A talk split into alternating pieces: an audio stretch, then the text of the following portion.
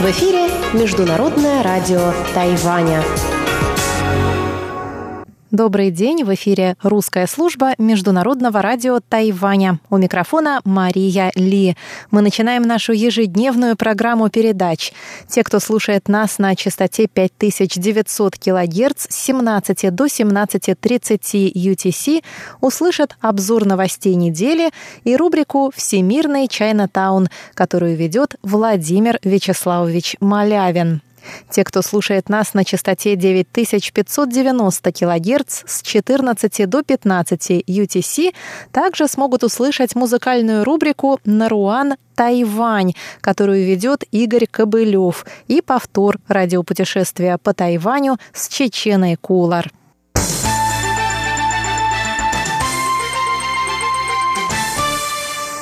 Мы начинаем обзор новостей недели. Фонд по обменам через Тайваньский пролив провел 11 февраля собрание тайваньских предпринимателей, ведущих деятельность на территории КНР. Президент Китайской республики Цай Янвэнь заявила на этом собрании, что Тайвань и Китай близки географически, поэтому обмены между странами – естественное развитие отношений. Однако Цай подчеркнула, что политика не должна ограничивать и оказывать влияние на двусторонние обмены. Две стороны Тайваньского пролива смогут выстроить взаимовыгодные отношения, лишь уважая друг друга. Тайваньское общество надеется на такие отношения, а также верит, что любые вопросы можно разрешить, сев за стол переговоров. Мы верим, что сможем вместе решить все споры и разногласия.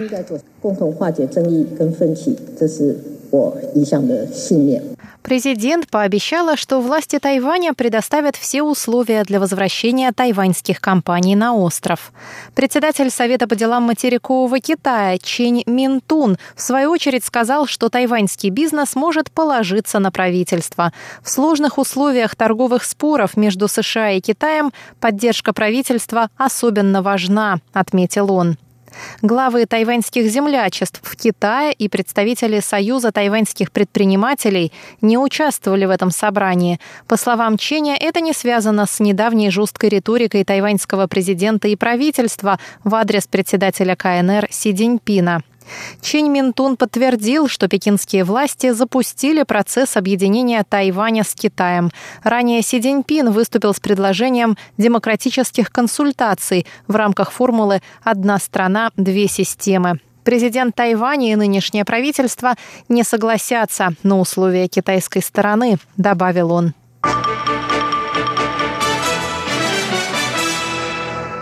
Тайвань и США организуют серию совместных мероприятий, чтобы отпраздновать 40-летие закона об отношениях с Тайванем. Об этом рассказали в Министерстве иностранных дел Китайской Республики во вторник, 12 февраля. Одним из мероприятий станет региональный форум, который пройдет 11-12 марта в Тайбэе. Глава Департамента Министерства иностранных дел по делам Северной Америки Яо Динсян сообщил об организации серии семинаров рамочной программы глобального сотрудничества. Семинары пройдут в США, на Тайване, а также в одной из южно-тихоокеанских стран-союзниц Тайваня. Но в какой именно, ведомством не уточняется. Яо добавил, что на Тайване будет снят короткий ролик об этом законе, который будет показываться в США наряду с фотовыставками. Кроме того, в Вашингтоне пройдет торжественный банкет, на который будут приглашены члены Конгресса США. Закон об отношениях с Тайванем был принят 10 апреля 1979 года после разрыва дипломатических отношений между Китайской Республикой и Соединенными Штатами. Согласно закону, США обязуются обеспечивать Тайвань оборонными вооружениями. На Тайване проходит Тайбэйская международная книжная выставка. Она открылась во вторник, 12 февраля, в Тайбэйском центре международной торговли и последний день ее работы – воскресенье, 17 февраля. Почетным гостем выставки в этом году стала Германия. Павильон Германии представляет богатую культурную программу, которая фокусируется на литературе страны, а также на важных социально-политических вопросах. В ходе выставки состоялись выступления 13 немецких писателей и издателей, в том числе издателя крупнейшего в Германии еженедельного бизнес-журнала Мириам Мекель, вице-президента франкфуртской книжной ярмарки Хольгера Воланда и политического стендап-комика, автора песен и писателя Марка Уве Клинга. Вице-президент Китайской республики Чен Дяньжэнь выступил с речью на торжественной церемонии открытия выставки.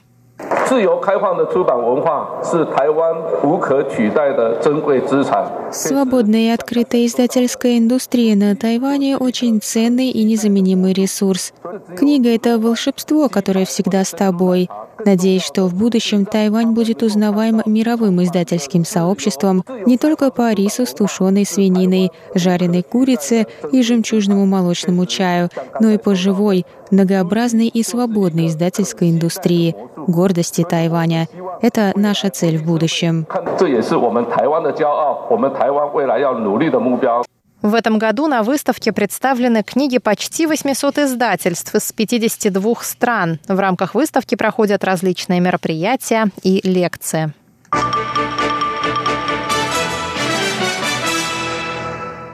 Эпидемия гриппа остается на пике, заявили в Центре эпидемиологического контроля во вторник 12 февраля. На прошлой неделе 8 случаев гриппа привели к летальному исходу. В период новогодних праздников со 2 по 10 февраля количество людей, обратившихся за медицинской помощью с симптомами гриппа, достигло 100 088. Также было зарегистрировано 69 случаев гриппа с серьезными осложнениями, в большинстве от гриппа типа H1N1. Средний возраст пациентов старше 50 лет. Двое детей в возрасте двух и пяти лет были госпитализированы с осложнениями на прошлой неделе. В центре отметили, что дети не были вакцинированы. Замдиректора центра Луи Дюнь сказал, что эпидемия должна пойти на спад в конце февраля. Согласно данным Центра, активный сезон эпидемии гриппа на Тайване обычно начинается в октябре и достигает пика во время Нового года по лунному календарю.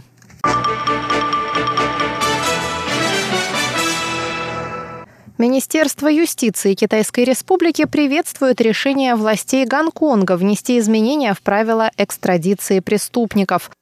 Гонконг намерен сотрудничать с правоохранительными органами стран, с которыми не подписано соглашение об экстрадиции, и рассматривать каждый случай в индивидуальном порядке. По словам представителя тайваньского Минюста Цай Тюмина, Тайвань также стремится тесно сотрудничать с другими странами, с которыми не подписано соглашение об экстрадиции преступников. Сообщается, что власти Гонконга приняли решение изменить правила экстрадиции после убийства гражданки Гонконга на территории Тайваня. Гонконг и Тайвань не подписывали соглашение о выдаче преступников, поэтому подозреваемый в убийстве девушки гражданин Тайваня, проживающий в Гонконге, не может быть выдан властям Тайваня. Убийство произошло в начале февраля прошлого года. Гражданин Тайваня прибыл на остров со своей девушкой, гражданкой Гонконга, но через несколько дней он вернулся в Гонконг один. Родственники девушки подняли тревогу, а в середине марта ее тело было найдено в Новом Тайбэе. Тайваньца задержали в Гонконге после его попытки присвоить имущество убитой. Он был обвинен в краже на территории Гонконга, но не может быть выдан властям Тайваня, которые обвиняют его в убийстве.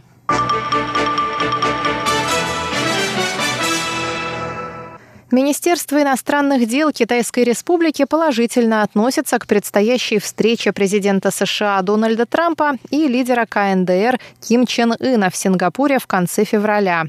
По словам заместителя руководителя Департамента по делам стран Азиатско-Тихоокеанского региона Министерства иностранных дел Джан Диньюя, Тайвань поддерживает диалог, который может стать залогом стабильности и процветания региона. Джан сказал, мы стремимся к укреплению международного сотрудничества. Тайвань также вносит большой вклад в поддержание стабильности и мира в регионе.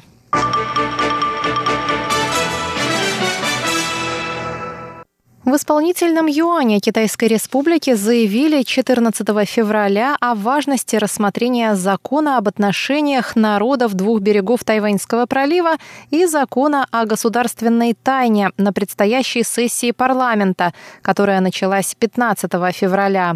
Днем ранее Совет по делам материкового Китая сообщил, что в эти законы будут внесены поправки, согласно которым тайваньским высокопоставленным военным и политическим деятелям будет запрещено заниматься политической деятельностью в Китае в течение 15 лет после отставки. Нарушители будут оштрафованы на 5 миллионов новых тайваньских долларов и лишены пенсионных выплат. Пресс-секретарь правительства Кола Сьотака сообщила, что члены правительства и Демократической прогрессивной партии обсудят эти два законопроекта 18 февраля. По ее словам, правительство поддержит внесение изменений в эти законы.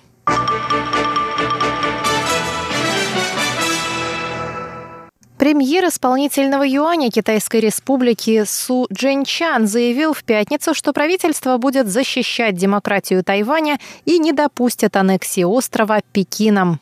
Выступая с правительственным докладом на сессии законодательного юаня и отвечая на вопросы законодателей относительно связи через пролив, Су сказал, что Тайвань всегда выражал добрую волю в развитии связей двух берегов и поддерживал отношения, основанные на равенстве, взаимном уважении и взаимной выгоде. Однако Пекин настаивает на том, что Тайвань – часть Китая и выступает с планом подчинения Тайваня формуле «одна страна, две системы».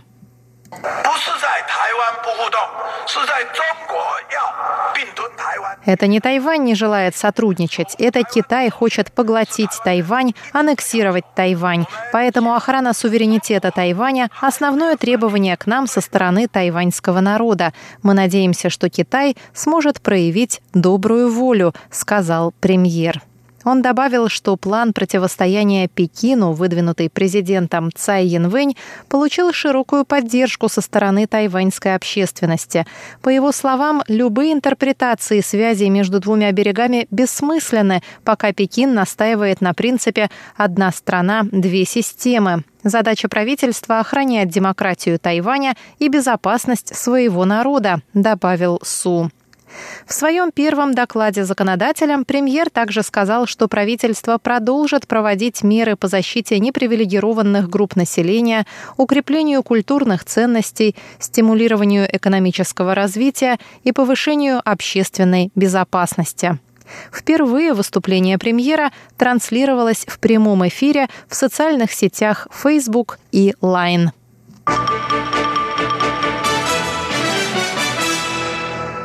Пилоты авиакомпании China Airlines завершили 14 февраля семидневную забастовку, достигнув соглашения с руководством авиакомпании после четырех раундов переговоров относительно рабочих часов, условий приема на работу и бонусов.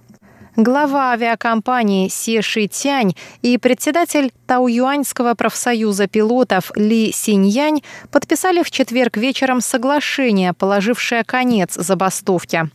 Церемония подписания прошла в Тайбе в присутствии представителей Министерства транспорта и коммуникаций и Министерства труда. Пилоты обязались не устраивать забастовок в течение действия соглашения, то есть до 31 августа 2022 года. Подписание этого соглашения обойдется руководству авиакомпании в дополнительные 150 миллионов новых тайваньских долларов в год.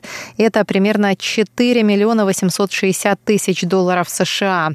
Забастовка, в которой приняли участие 600 из 1300 пилотов авиакомпании, началась 8 февраля в разгар новогодних праздников. В результате около 20 тысяч пассажиров не смогли улететь своим рейсом вовремя. В пятницу рейсы авиакомпании осуществлялись в обычном режиме. Министр транспорта и коммуникаций Ли Дялун сказал по этому поводу, что у него гора упала с плеч. Он сказал, что авиакомпании придется провести масштабную реформу для повышения уровня безопасности полетов и обслуживания пассажиров. Помимо улучшения отношений между работодателем и сотрудниками, первый шаг должен быть сделан в области структурной реформы и реформ управленческого уровня. После такого кризиса есть и другие важные задачи, такие как компенсации пострадавшим пассажирам и оценка ущерба, нанесенного турагентством, сказал Линь Дялун. На этом обзор новостей минувшей недели подошел к концу. С вами была Мария Ли. Оставайтесь с русской службой МРТ.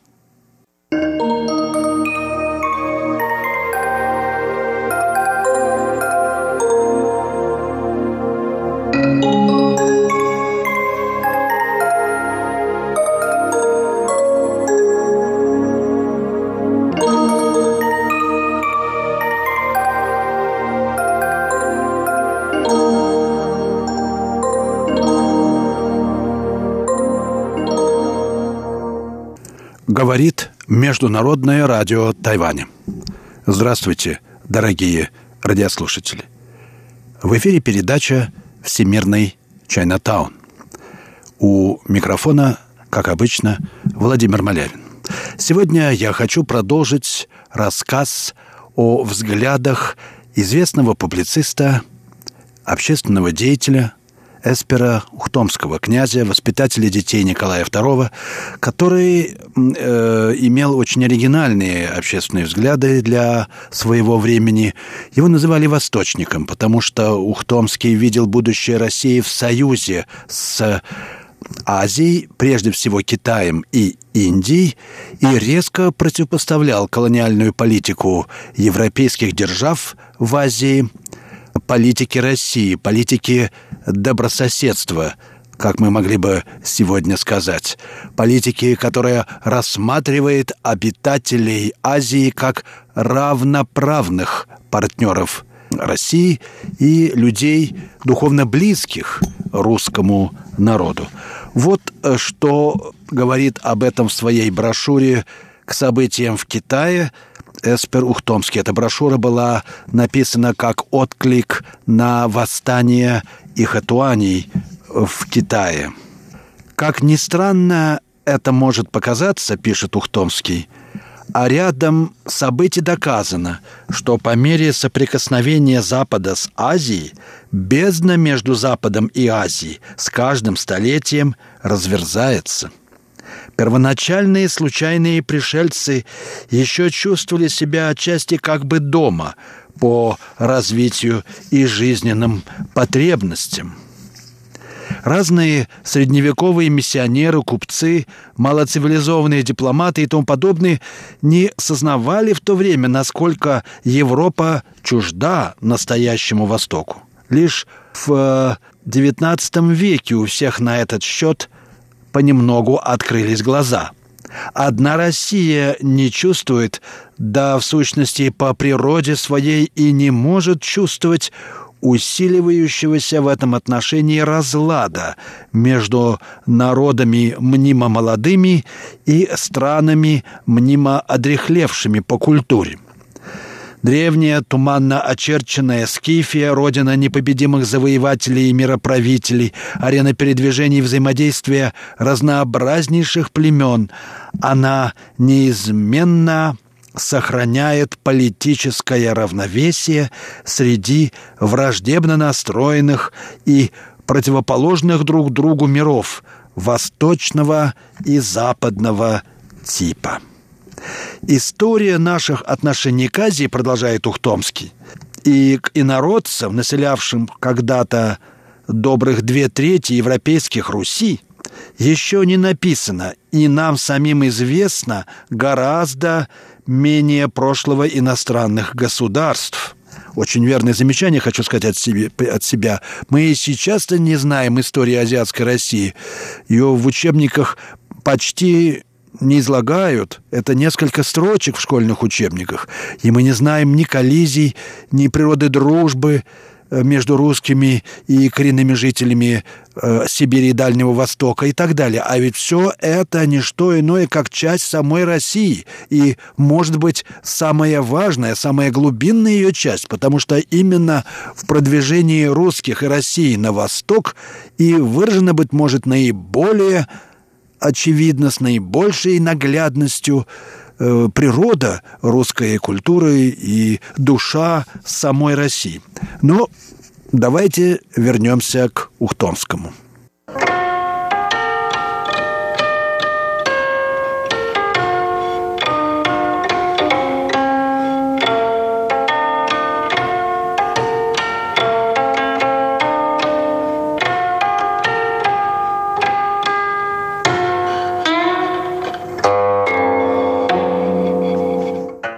Вы слушаете передачу «Всемирный Чайнатаун» Международного радио Тайваня. Передачу ведет Владимир Малявин. Сегодняшняя передача, как и две предыдущих, посвящены брошюре известного публициста и мыслителя России конца XIX – начала XX веков Эспера Ухтомского, князя и воспитателя детей Николая II, и вместе с тем человека, чувствовавшего глубокую симпатию к странам Азии и всячески пропагандировавшего э, вот русский путь в освоении азиатских пространств, дружбу России с азиатскими странами, он доказывал, что между Россией и великими странами Востока, Китаем, Индией существует глубинное родство и в основах цивилизации, и в чертах национального характера, народного характера. Вот что он пишет в своей брошюре существовавшие по всему древнему и средневековому Востоку взаимоотношения духовного характера пока с европейской точки зрения представляются довольно мало выясненными. Это Ухтомский пытается оценить э, природу азиатской цивилизации и характер отношений между азиатскими народами. И далее он продолжает. Но уже сам факт их беспрерывного существования и воздействия на ход мировых событий, по-моему, неизмеримо важнее скучных мелочей, из которых сложена старательно изучаемая нами европейская история. Там, в игнорируемой Азии, народы вечно ощущали трепет мистических порывов – в ту бесплотную вышину обряда и молитвы, где перед божественными началами смолкают враждующие элементы национализма, племенного разногласия и тому подобное. Тишиной веет от многих некогда раздиравшихся смутами многолюднейших областей, где с почитаемого бескровными жертвами алтаря – очи изваянного за металлического или металлического Шакьямуни взглянули с кротостью и тайной на притекающую к нему толпу. Вот невольно приходит на ум строчка Есенина «Золотая дремотная Азия опочила на куполах». Это одно из многих подтверждений какого-то глубинного, почти неосознаваемого сродства – между Россией и азиатскими цивилизациями. И характер этого сродства, если эта интуиция не обманывает нас, а мне кажется, не обманывает, это одна, мне кажется, из важнейших тем для размышления и исследования у современного поколения русских, русских мыслителей в первую очередь.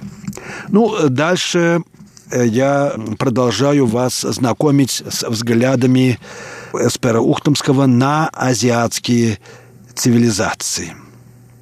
Мы, говорит Ухтомский о русских, нередко жаждем приключений. В силу особенностей национального характера ищем случая предпринимать зачастую всякие дикие хождения за три моря, украшаем свои и чужие музеи результатами экспедиций в такие края, где русскому пионеру положительно нечего делать.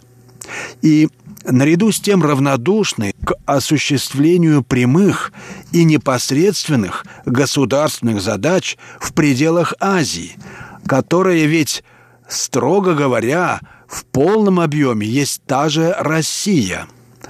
Но только удостаивающаяся еще меньшего внимания со стороны русских образованных людей и деятелей вообще, чем многие внутренние области и довольно глухие окраины нашего неоглядного Отечества. Между тем, неотложно приходить пора иначе взирать на вещи, глубже всматриваться в Азию, считать изучение ее делом первостепенной важности и необходимости.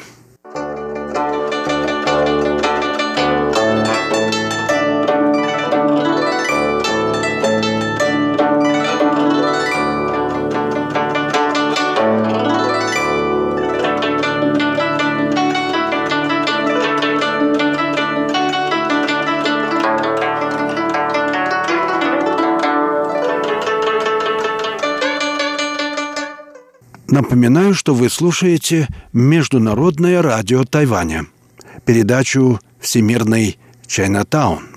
Передачу ведет Владимир Малявин. И я продолжаю вас знакомить со взглядами на отношения России с азиатскими странами и цивилизациями и народами известного политического деятеля, публициста и мыслителя России рубежа 19-20 столетий Эспера Ухтомского – Итак, в своей брошюре к событиям в Китае, изданной в 1900 году, князь Ухтомский пишет о русских и об их отношениях с Азией. «Мы, русские, — говорит он, — будучи по престижу первые в Азии, добровольно пока уступаем, кому придется, свою историческую роль и завещанную предками миссию вождей Востока» от подобного ненормального положения вещей в смысле материального процветания выигрывают что ни год представители западных начал, чуждые по духу и в сущности ненавистные тем народам древнего типа, которым они пушками навязали общение с собой. Бирмы, Камбоджи, Аннама больше нет. Сиам накануне опасных катастроф извне – один Китай на страже своих и бессознательно на страже русских интересов со змеиной мудростью отстаивается, копит силы против заморского врага, тоскливо озирается на безмолвный север, единственное государство, откуда воспитанная в принципах самодержавия страна Багдыханов может и привыкла ждать нравственной опоры, бескорыстной помощи, фактического союза на почве взаимных интересов. На этом севере тумана, тайги и льдов, по крайней мере, в Восточной Сибири Хабарова и ему подобных удальцов, еще почти повсеместно царит первозданная тишина, глубочайший покой, неподвижность окоченения. Лишь в исходе века с проложением новых путей для нашего восточнейшего побережья может настать новая эра с неожиданными последствиями. А пока на нем, конечно, подчиет печать чего-то не сложившегося и грустного, словно быт коренных насельников.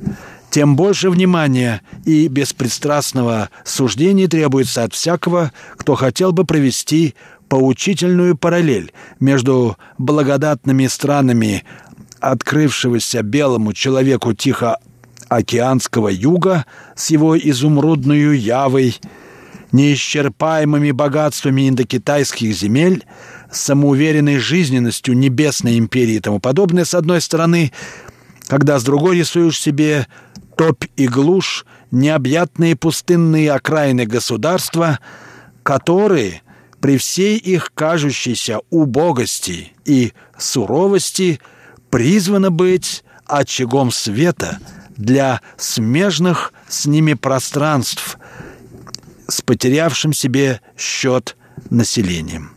Колонизаторы с Запада, продолжает Ухтомский, поделили, хотя и не без зависти, и не без вражды, лучшие приморские области иноплеменной суши – Тихие города с мировым торговым значением, как создававшиеся на голом скалистом острове Гонконг или львиный город Сингапур, красноречивее всего служат доказательствами европейской неутомимой предприимчивости в противоположность азиатской спячке – но питаясь соками самого гигантского материка и держа, когда можно, в экономическом рабстве сотни миллионов двуногих существ в Азии, уповают ли пионеры цивилизации на будущий успех?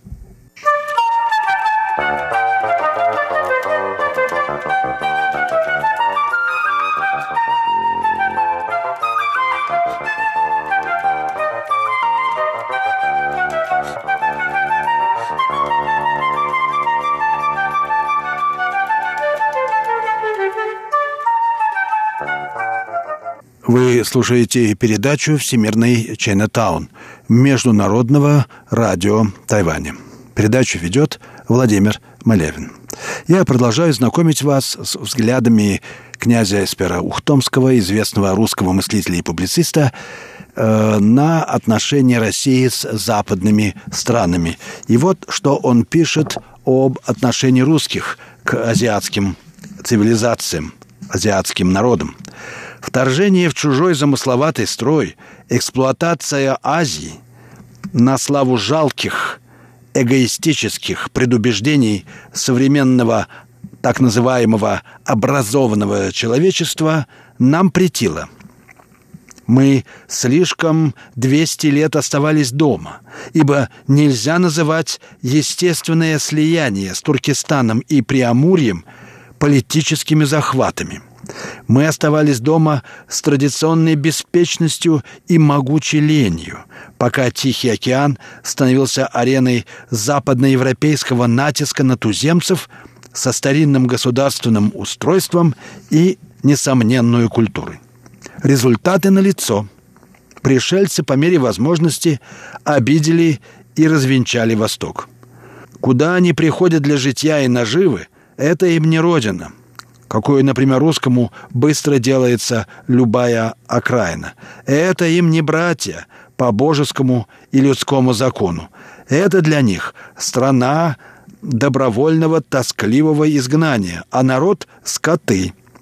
Последнее мало-помалу реализует в осознании значение такого возмутительного взгляда и платит учителям сугубой неприязнью. Где и как, однако, искать защиты – оплота против иноземца-врага. Народное мифологизирующее творчество не дремлет. Чем бодрее наступает на Азию Европа, тем светлее там озаряется в устах молвы и предания белый царь. Имеется в виду, конечно же, легенды о белом царе севера, под которым, собственно, подразумевался, подразумевался русский император. Откуда взялась идея об его существе? Чем уяснить обаяние одного уже его имени? В глубине нашего средневекового прошлого таится причина этого вещего явления. Когда из праха и беды после тяготейшего унижений и потоков крови христианская Русь начала складываться в стройное целое, загадочно привлекательной амальгамою Ирана и Турана, ее лучшие князья, ее богоугоднейшие святители заставили себя уважать восточными государями. Нравственными качествами поразили победителя Монгола наравне с инородцем Поволжья – принимавшим нашу речь и быт.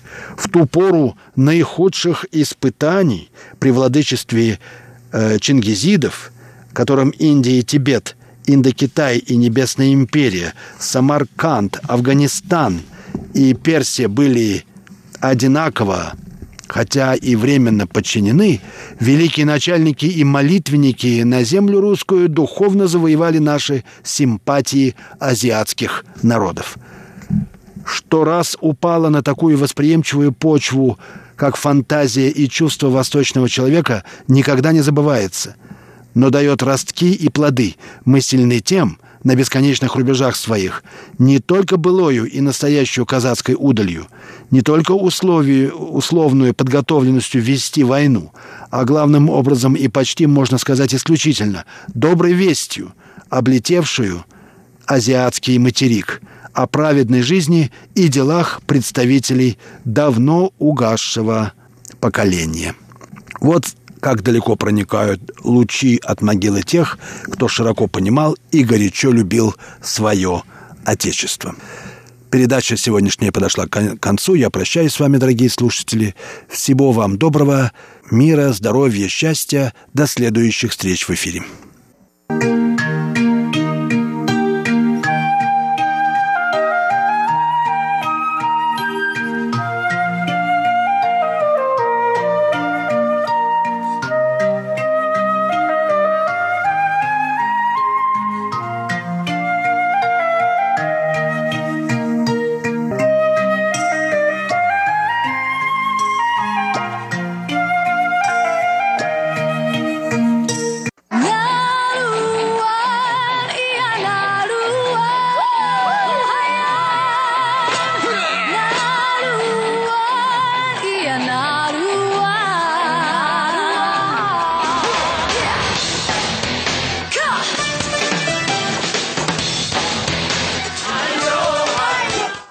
Добрый вечер, дорогие радиослушатели. В эфире передача «Наруань Тайвань» и с вами ее ведущий Игорь Кобылев. В сегодняшнем выпуске в рамках нашего цикла передач об атаялах я хочу предложить вашему вниманию серию произведений известной исполнительницы атаяльского происхождения Ипай Буйцы. Это, конечно же, ее атаяльское имя. Ее первоначальное китайское имя было Хуан Хуэйвэнь. Однако в знак своей самоидентификации в качестве атаялки она поменяла и свое китайское имя на Ипай Буйцы, что в китайском произношении произносится как Ибай Вэйди. В отличие от песен от тайских исполнителей, которые мы слушали в прошлых выпусках, Ипай Буйти исполняет свои песни на тайском, а не на китайском языке. Итак, как же звучат современные популярные, а не народные песни одного из крупнейших коренных народов Тайваня? Песня под названием «Ты мне нравишься» Си Ян Ми Су.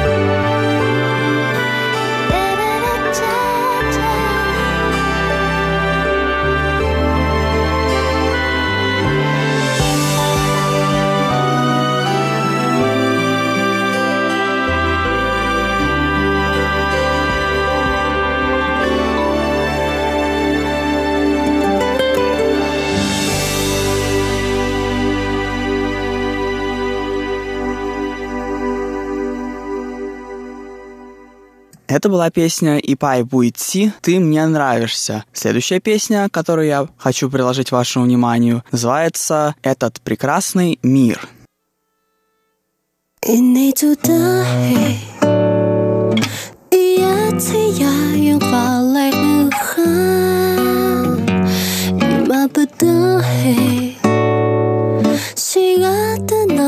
Palay nuhan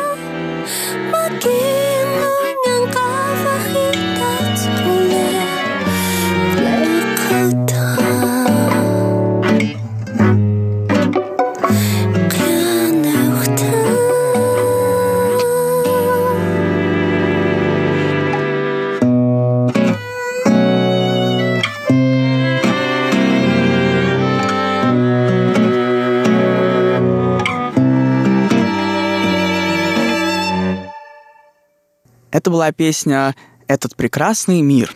А под конец нашего сегодняшнего выпуска я хочу предложить вашему вниманию одну весьма интересную песню, в которой Ипай Буйцы заявляет о своей любви к тайваньскому государству и трем народным принципам, являющимися официальной идеологией националистической партии Гаминдан – Довольно широко известно, что в общем и целом тайваньские коренные народы поддерживают партию Гаминдан в противовес так называемой Демократической партии прогресса Миндиндан. И эта песня, вероятно, является одним из проявлений этой поддержки.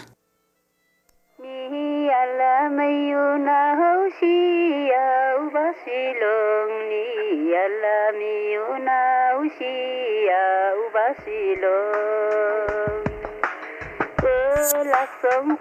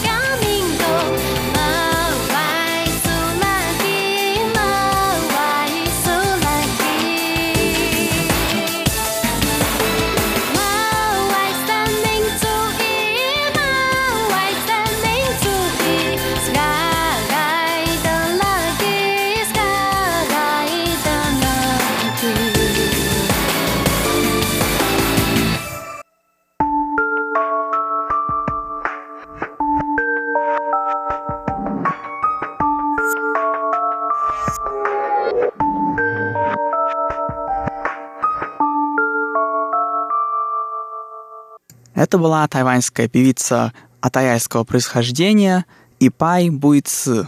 И на этом наш сегодняшний выпуск подошел к концу. Что вы думаете о состоянии современной аборигенной эстрады Тайваня? Пишите ваше мнение и предложения на наш электронный ящик. Спасибо, что оставались с нами на волнах Международного радио Тайваня. Это была передача «Наруань Тайвань», и с вами был ее ведущий Игорь Кобылев. Приятных вам выходных и до встречи на следующей неделе.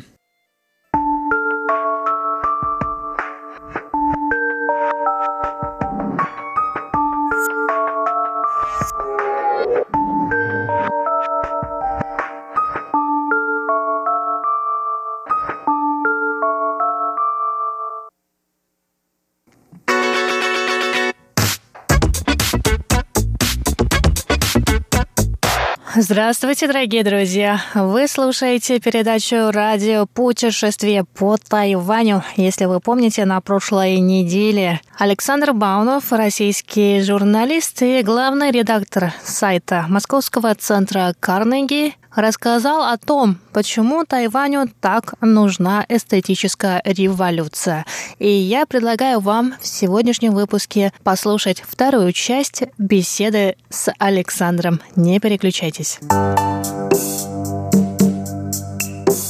Я провела Новый год в Халяне на восточном побережье. Вот смотри, туризм. Да, тайваньцы очень много ездят вокруг острова, внутри острова. Ну и за границу они тоже выезжают. Особ- Ну да, ну, грубо говоря, что я понял, вот это и в прошлый раз было более менее ясно, но сейчас все равно мне пришлось объехать Тайвань. Совсем, не совсем так, как я думал. В результате там приехали в Тайдун на поезде, уехали с Тайдуна на поезде. Это был круг вокруг острова, полный круг, но совсем не такой круг, как я рассчитывал, потому что часть его я хотел ну, проехать ну, самостоятельно, заездом. Какие-то красоты. То есть, грубо говоря, есть равнина огромная, густонаселенная, практически конурбация нескольких больших городов, который смотрит в сторону Китая, то есть на запад. Потом есть гигантский горный хребет, который разделяет остров примерно как три четверти на четверть. И есть восточное побережье, это такая полоса за этим горным хребтом, где, собственно, всякие природные красоты, ущелья, долины, плато, чайные плантации и аборигены.